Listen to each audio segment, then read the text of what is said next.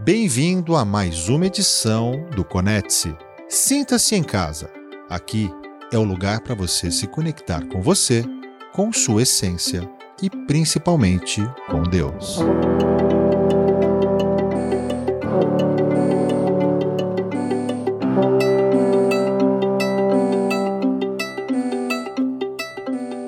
Oi, Euler, prazer de você estar aqui. Quero te agradecer, tá, pela sua disponibilidade em estar aqui compartilhando com a gente um tema tão interessante. E seja bem-vindo ao Conecte-se.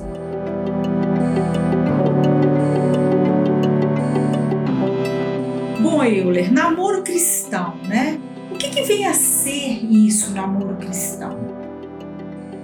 É, eu que agradeço o convite, a oportunidade, uma alegria poder estar aqui participando e espero colaborar de alguma forma.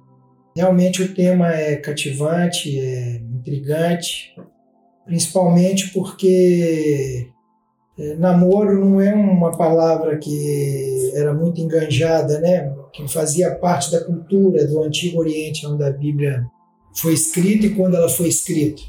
Porque a cultura daquela época eram casamentos escolhidos. Uhum. Então, um pai, uma família escolhia uma noiva e ali já já estava sacramentado que isso ia acontecer. Fazia-se uma cerimônia de compromisso e logo depois era casamento. Então, não existia essa cultura de namoro. Por isso, eu acho que talvez o tema é tão polêmico e às vezes tão controverso e de interpretações, né, à luz da palavra. E nem no Novo, no Novo hum. Testamento? Nem no Novo Testamento. Para a gente falar de namoro cristão, eu acredito o seguinte: a primeira coisa é o comprometimento é, de ambas as partes do casal, em primeiro lugar, com Deus. Se nós estamos falando cristão, é uma alusão a Cristo. Então, a partir do momento que você tem, em primeiro lugar, um comprometimento, um, um comprometimento com Cristo, isso começa a modificar a natureza do namoro. Uhum. Então, tem alguns pilares, né? Eu, eu, eu destaquei aqui três pilarezinhos para a gente poder estar tá falando, que eu acho que é interessante abordar, e aí sim nós teremos, por exemplo, algumas coisas, é, citações bíblicas que nos dão uma direção. Por exemplo, desses pilares aí, o que, que você traz? Eu destaquei três coisas: o seguinte. Número um, a necessidade de pureza. Número dois, eu queria dizer sobre a idolatria. E número três, a demora em casar. São três pontos que a gente vai avaliar para poder estar tá falando a respeito de namoro. Sim, então o primeiro ponto, né, que é pureza, né? A necessidade de pureza. O que, que seria isso daí? Olha, é, em 1 Tessalonicense, Paulo adverte é, que a vontade de Deus é a nossa santificação. Existe uma determinação em que a gente busque essa santificação.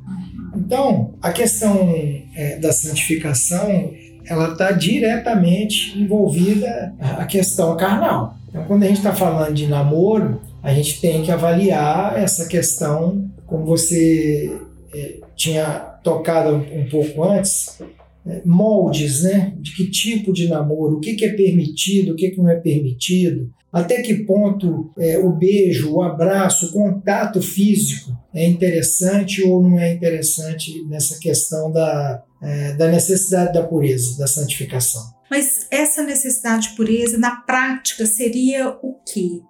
Por exemplo, um contato físico de, de, beijo, de abraço, de sexo, antes do, do no, no, período de namoro. Isso seria o quê? Não seria indicado? Seria algo impuro? A questão, basicamente, aí é sexual. Com certeza, para ir direto no ponto, é a questão sexual. Então, é, não, não, está à luz da palavra a, a prática sexual é, antes dessa, dessa relação, dessa, desse casamento, dessa união. Vamos pensar que uma coisa às vezes que acontece, né? Um casal, eles estão namorando, eles se amam, eles não têm condição às vezes de casar agora. Será que esse sexo é um sexo impuro? Por quê?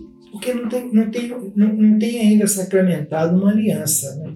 É a partir do momento que você não assumiu né, essa aliança eh, diante de Deus, não tem um compromisso sério. Porque vamos pensar aqui: quantos namoros que começaram e terminaram? Quantas, quantas relações que é, dentro do segundo ponto que eu estava tava, tava mensurando aqui, a questão da idolatria, o namoro, principalmente quando é mais jovem, é muito comum de que o jovem idolatre o seu parceiro. Aquilo começa com uma, uma, uma, força tão grande, o sentimento brota de uma forma tão grande, onde às vezes a gente separa o que é paixão e o que é amor, e que é muito facilmente confundido. Então o que, que acontece?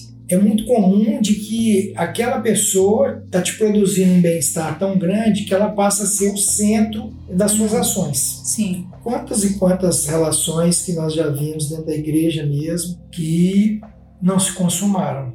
Não houve eh, a continuidade para que se sacramentasse a aliança chamada casamento. E aí nós entramos é, dentro de uma linha que é exatamente a defraudação, né? É uma questão, às vezes, é assim, muito difícil para os jovens, né? principalmente no mundo atual, né? que é um mundo onde, onde os valores eles estão sofrendo uma modificação muito grande, né? O valor de família, de respeito, né? De, de, um, de um namoro, né? Que você vê que hoje, às vezes, se encontra com uma pessoa, com um casal, e eles nem gostam de colocar um rótulo de namoro, né? Não, não é namoro, nós só estamos ficando. E o ficar envolve tudo.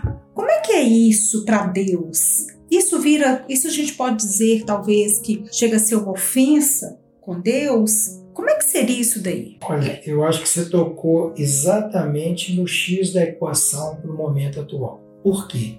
Nós vivemos uma época onde tudo está muito banalizado, né? Está tudo muito permissivo e tudo muito normal. Nós vivemos uma época onde a sedução ela está aflorada é, em tudo quanto é lugar. Basta você pegar, por exemplo, vamos falar do universo feminino, você pega uma rede social, por exemplo, hoje, Instagram, Facebook, 95% das postagens femininas hoje, ou elas estão de roupa de ginástica querendo mostrar o abdômen, ou elas estão de biquíni dançando, ou elas estão é, seminuas se exibindo. Isso virou uma prática. Então, isso traz exatamente um aguçar da sensualidade e da sexualidade. Então, torna-se é, um padrão, por exemplo, do mundo, estabelecido pelo mundo, em conflito com um padrão divino, cristão. E aí a gente tem que abrir o leque mais para que a gente possa entender que isso tudo faz parte da batalha espiritual. Isso tudo tem um contexto é, de armas, de ciladas do adversário. Porque quando a gente pega em Efésios, é muito claramente dizendo que nós vivemos uma batalha. E está escrito ali muito claramente quem são os nossos adversários. Quando está escrito lá que não é nem contra a carne, nem contra o sangue Uhum. mas contra principados e potestades. Aí a gente entra numa área é, muito espiritual para a gente entender como que o inimigo tem fomentado esses valores e esses conceitos para tornar na boca dessa galera aí mais jovem tudo ridículo você falar hoje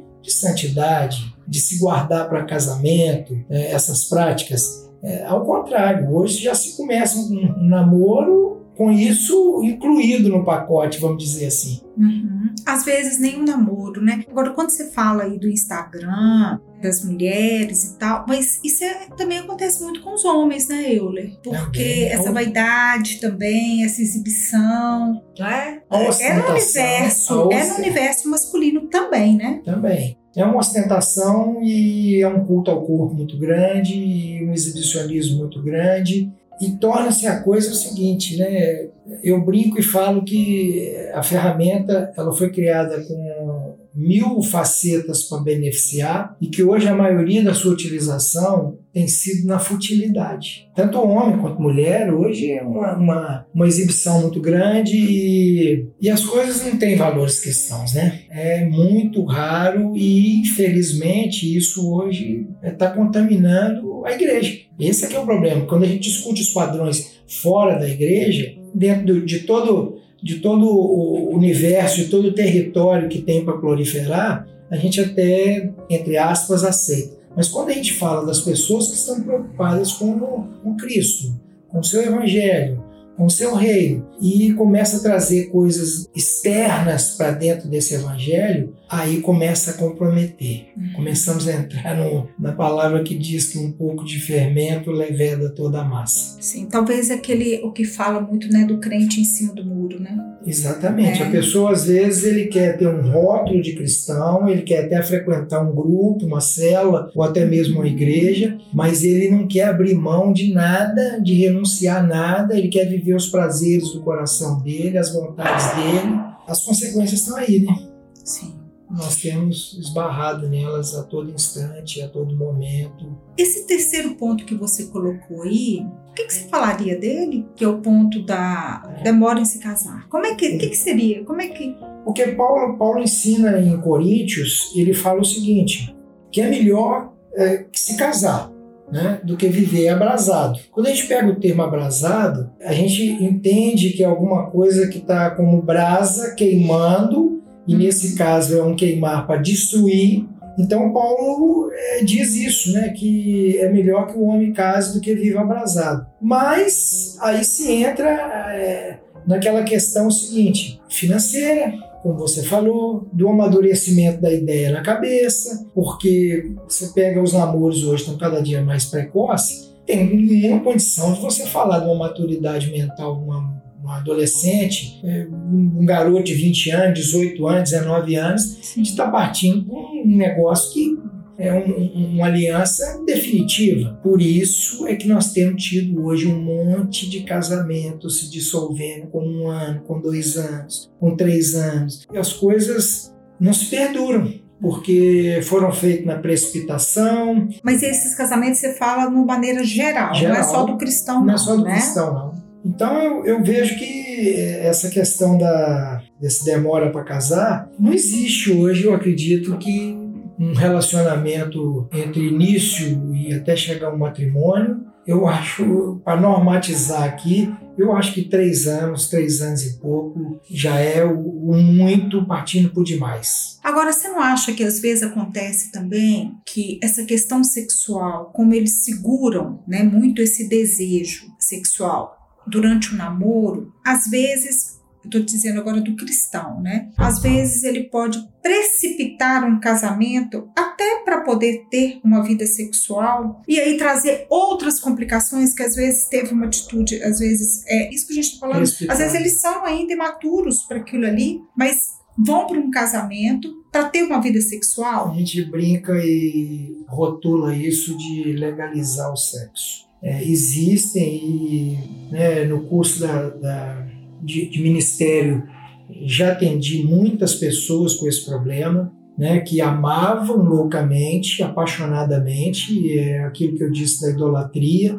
quando se começa um relacionamento e geralmente se começa muito bem, à medida que ele vai solidificando, essa, essa paixão ela acende demais, e quando se quer manter uma santidade, fica é, segurando isso, Muitas vezes eu já escutei, eu casei para legalizar o sexo. E como o sexo é uma parte muito importante do casamento, mas não é tudo, é, vai chegar um ponto na hora que houverem divergências, na hora que houverem conflitos, que necessitar muito mais do que é, a relação sexual, da maturidade, uhum. da cumplicidade, do comprometimento, ele vai faltar. É onde hoje, dentro da igreja também, eu não digo só de forma geral, um monte de casal novinho separando. Uhum. Que casaram e estão se separando. Agora, Euler, é muito comum também a gente escutar que um, um cristão ele deve namorar um outro cristão. Até que ponto que isso aí tem um fundamento bíblico, né? Porque às vezes eu penso assim, às vezes eu penso assim, né? Eu tô, tô, levantando aqui uma questão. Às vezes a pessoa, um é cristão, o outro não, e o outro pode até se converter, o que não era, né? Mas até que ponto que isso tem um fundamento bíblico e o que, que você poderia estar tá falando pra gente sobre isso daí? É uma regra que tem exceção, né? É lógico que é, tem pessoas que se conheceram fora da igreja, e se converteram, vivem vidas felizes hoje. É, tem casal formado hoje que ou a mulher ou, ou o homem fazia parte de, de, de algum ministério e acabaram é, se acertando, dando certo, mas a recomendação, o que a palavra nos diz, nós não devemos nos associar em julgo desigual.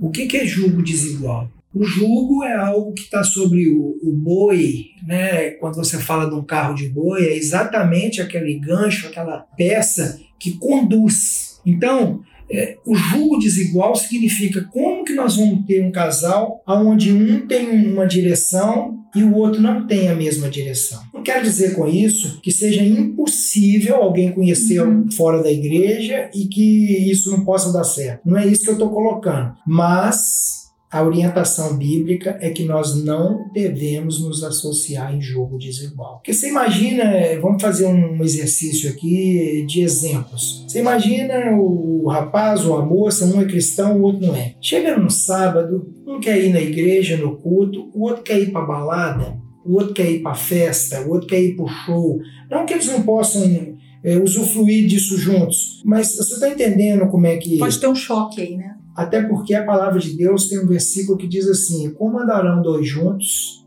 se não houver entre eles acordo? Então, esse julgo desigual é uma orientação. É lógico que é regra, deveria ser, mas não é. E pensando nessa palavra aí, orientação, para a gente poder fechar aqui o nosso bate-papo, que orientação que você daria para algum casal que está aqui nos escutando agora, um casal cristão que está aí querendo exercer esse namoro cristão? O que, que, você poderia falar? Olha, a recomendação que eu sempre dou de gabinete, sempre em aconselhamento, é o seguinte: eu acho que o namoro cristão ele precisa ser acompanhado de uma coisa que eles dizem ser bem careta, mas fundamental, que chama-se corte. Quando nós falamos em cortejo, significa que você vai conviver mais com a pessoa sem nenhuma ligação ainda de toque, de carne. Para quê? Para que esse seja um período que você possa conhecer as ideias, o comportamento,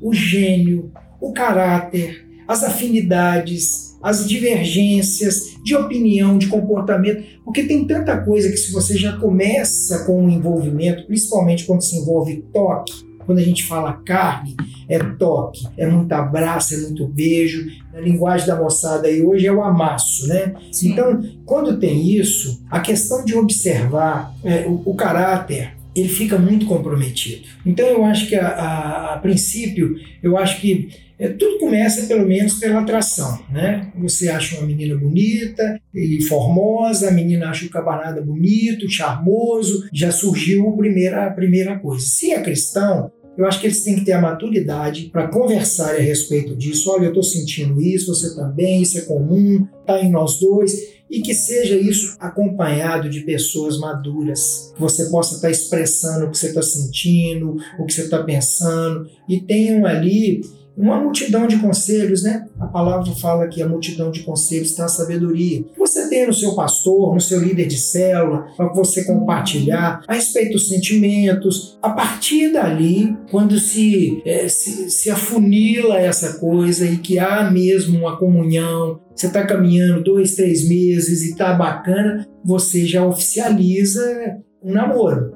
É uhum. lógico que, que nós não vamos falar que vão ficar é, um casal namorando, sem se abraçar, sem se beijar, mas sabendo de que eh, o nível, a intensidade desse contato físico, ele diz todas as coisas com relação ao que vai acontecer ou não vai acontecer. Porque falando muito claramente, não adianta você chegar e ir para um lugar erro com o seu namorado, dentro de uma casa sozinho e começar a abraçar e beijar, porque é lógico que dois jovens tendo hoje uma mente alimentada cotidianamente pela, pela sensualidade, pela sexualidade, que isso não vai aflorar. Primeiro que já existe a questão hormonal, né? Já existe ali uma troca de hormônios ali pulsando dentro do corpo, já colaborando para isso aí. Mas a atmosfera toda que a gente tem vivido, se você não tiver regras, não tiver limites estabelecidos, certamente vai cair. Talvez então é evitar situações, né? Que possam, às vezes, aflorar mais isso daí. Exatamente, evitar né? situações. Você foi no ponto nevrálgico aí. Você está me fazendo lembrar uma, uma pessoa que ela tem três filhas e ela sempre me disse uma coisa: todas foram educadas na igreja e que ela sempre deu uma orientação para as filhas o seguinte, no período de namoro: tá namorando, tá beijando, tá abraçando, começou a esquentar, você para e vira pro cara e fala assim: "E aí, como é que sua mãe tá?" O difícil é parar. Né? Porque aí corta o negócio Gela, de uma vez. mas aqui não. Essa moçada A questão toda é, é- é talvez evitar mesmo, né? É, Então é aquele negócio. Não adianta, porque de, de um certo período para lá, acabou o controle. Sim. Tem até um certo, numa linha reta aqui, até aqui você domina e Uhum. consegue voltar. Você passou um certo limite, acabou. Se não acontecer hoje, é questão de tempo. Euler, muito bom, tá? Quero te agradecer por esse momento aqui, poder contar com você em outros momentos, outros assuntos, outros temas. E muito obrigada e fique ligado lá no Conecte. Ok, eu agradeço mais uma vez. Espero que de alguma forma o Espírito Santo possa produzir no coração de quem está ouvindo uma reflexão e se realmente você tem interesse de andar mesmo nessa, nessa direção, essas instruções elas são fundamentais. Porque depois de consumada a queda, eh, já não tem como retornar. Verdade, Está feito o estrago. verdade. Muito bom, tá? Um abraço, obrigada. Tchau, tchau. you